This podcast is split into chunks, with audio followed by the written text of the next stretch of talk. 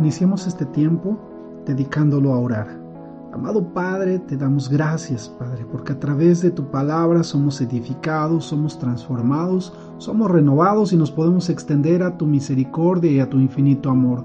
Esto nos da confianza, nos da fe y nos da esperanza en las promesas que tú tienes para nosotros. Por eso te damos gracias, Padre, en el precioso nombre de tu Hijo amado Jesús. Amén.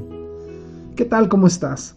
Continuamos con nuestro estudio de Salmos. El día de ayer en el Salmo capítulo 87 nosotros aprendimos que es en la fe en Dios y en la confianza en Dios que debemos predicar, que no debemos menospreciar a nadie y que debemos compartir la palabra de Dios para que todos puedan llegar al arrepentimiento y llegar a esa promesa de habitar en la presencia de Dios, en la ciudad de Dios.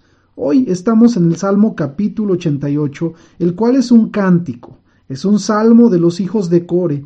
El músico principal así lo expresa. Sobre eh, el tema es un tema de salvación en el tiempo de dificultad. Y nosotros debemos entender la oración a Dios como un recurso para hallar fe y esperanza. Vayamos al Salmo, Salmo capítulo 88.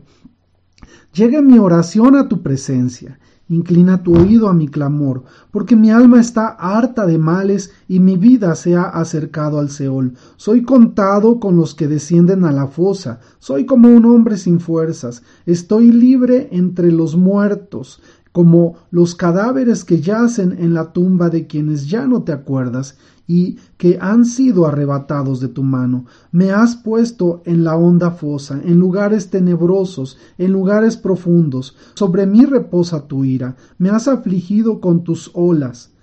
Has alejado de mí a, mis conocidos, me has puesto como abominación para ellos. Estoy encerrado, no puedo salir. Mis ojos se enfermaron a causa de mi aflicción. Cada día te he invocado, oh Jehová, a ti he extendido mis manos. ¿Acaso harás milagros para los muertos? ¿Se levantarán los muertos para alabarte? ¿Se contará en el sepulcro acerca de tu misericordia o de tu verdad en el abadón? Será conocida en las tinieblas tus maravillas y tu justicia en la tierra del olvido, pero a ti he invocado, oh Jehová, de mañana sale tu encuentro, mi oración. ¿Por qué desechas mi alma, oh Jehová? ¿Por qué escondes de mí tu rostro? Yo estoy pobre y abatido desde mi infancia, he cargado tus terrores, ya no puedo más. Sobre mí ha pasado tu ira, tus terrores me han destruido, de continuo me ha rodeado como inundación y al mismo tiempo me han cercado. Has alejado de mí a mis amigos y compañeros, solo las tinieblas son mi compañía. ¡Wow! ¡Qué salmo! El salmo está expresando un clamor a Dios, pero aun cuando vemos que en este clamor eh, el salmista no muestra esperanza, es decir, no está hablando de que exista la respuesta en ese momento. El salmista le está expresando de manera sincera a Dios que ha tocado fondo. El salmista está abatido, ya que ha perdido la esperanza en la vida misma. A pesar de que todas las cosas iban mal, él seguía orando a Dios. Él contaba su situación a Dios, al único que podía ayudarlo. Sabes, hay muchas personas que están pasando por dificultad.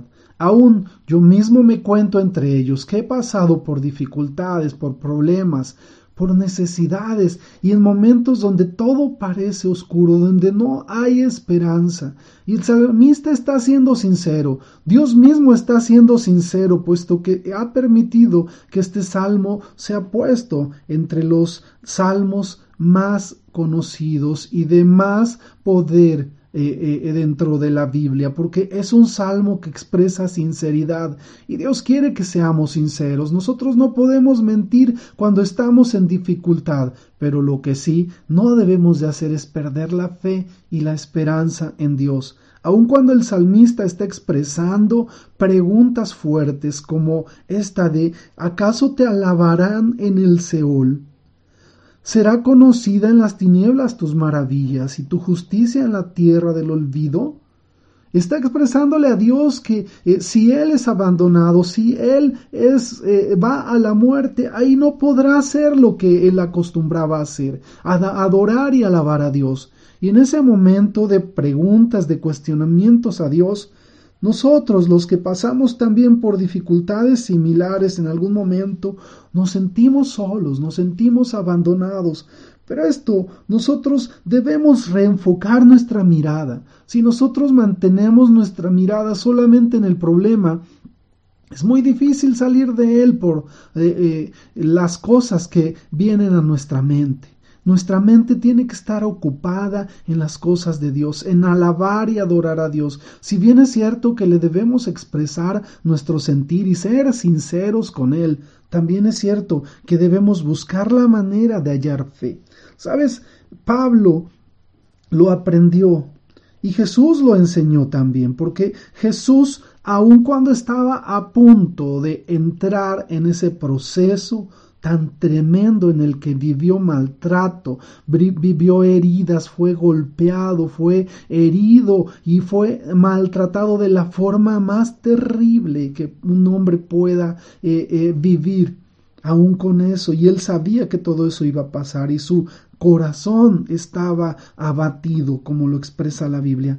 Él mantuvo un enfoque claro, una visión clara, un propósito al cual había sido llamado. Y vamos a leer el Evangelio de Juan en el capítulo 17 del versículo 20 al 26 y dice de esta forma, Jesús hacia Dios lo dice, pero no ruego solamente por estos, sino también por los que han de creer en mí por medio de la palabra de ellos, para que todos sean una cosa, así como tú, oh Padre, en mí y yo en ti, que también ellos lo sean en nosotros, para que el mundo crea que tú me enviaste.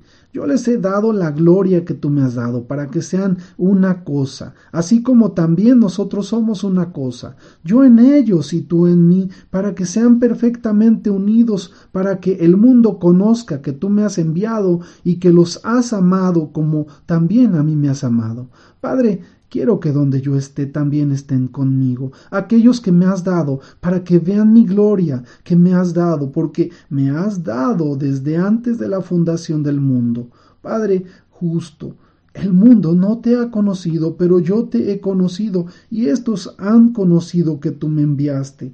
Yo he dado a conocer tu nombre, y se los daré a conocer todavía, para que el amor con que me has amado esté en ellos, y yo en ellos. Sabes, estas son eh, eh, palabras no de un hombre que está agonizando, pero realmente él sabía a dónde iba. Sin embargo, la preocupación, la atención, la vista no estaba en el sacrificio que iba a vivir, sino en la situación de todos aquellos que él había conocido, rogando al Padre que fueran una misma cosa, así como él eh, eh, Jesús y ellos, así como Jesús y el Padre, que fueran una misma cosa y expresa una misma cosa en, un, en referente a un mismo sentir, a una misma forma de ser, a un mismo derecho en Dios es decir, que ellos pudieran tener el acceso a la gran bendición que es estar en Dios, que es estar en su presencia, que es disfrutar de las cosas de Él. Esa era la recomendación que Jesús estaba haciendo en ese momento a Dios, que todos fuéramos uno mismo con Cristo y uno mismo con Dios. Y cuando Él expresa eso, él está en el momento de la, de la situación más dura por enfrentar. Y así como el salmista está expresándole a Dios, estoy pasando por momentos muy duros, muy difíciles, no veo tu mano, no hay nadie que esté cerca de mí, no te podré alabar si me muero, no te podré exaltar allá en el Seol, allá donde van los muertos. Sin embargo, él lo está expresando a Dios y la palabra de Dios es clara y la palabra de Dios dice que aquel que clama a Dios, Dios le responderá. Por eso yo te animo a que tu vista no esté en los problemas que estás pasando, en las enfermedades, en las situaciones difíciles que estás viviendo. Tu vista esté en aquel que es el autor y consumador de la fe. Un ejemplo claro lo tenemos en Pablo. Pablo le expresa a Dios eh, en Primera de Corintios, en el capítulo 8 al 10. Expresa a los hombres la fe que tiene y le dice de esta forma, porque no queremos que ignoréis, hermanos, en cuanto a la tribulación que nos sobrevino en Asia, pues fuimos abrumados sobremanera más allá de nuestras fuerzas, hasta perder aún la esperanza de vivir pero ya teníamos en nosotros mismos la sentencia de muerte, para que no confiáramos en nosotros mismos, sino en Dios que levanta a los muertos, quien nos libró y nos libra de tan terrible muerte, y en Él hemos puesto nuestra esperanza de que aún nos librará. Que la esperanza, que la fe, que la confianza no se vaya de ti. Sigue confiando en Dios, Él hará, Él prometió y Él cumplirá. Él no es hombre para que mienta, ni hijo de hombre para que se arrepienta. Y confía en Él. La situación en la que tú estás en este momento es una leve tribulación que pasará, porque viene el mayor peso de la gloria de Dios. Él está contigo, Él no te deja, no te abandona y Él sigue animándote. Esfuérzate, sé valiente, porque eso que estás viviendo tiene un propósito. Ánimo, la muerte no es para ti. Tú tienes vida eterna, tienes promesa de Dios y Dios está contigo y Dios te ama y no te dejará. Que Dios te bendiga, que tengas excelente día. Amén, amén y amén.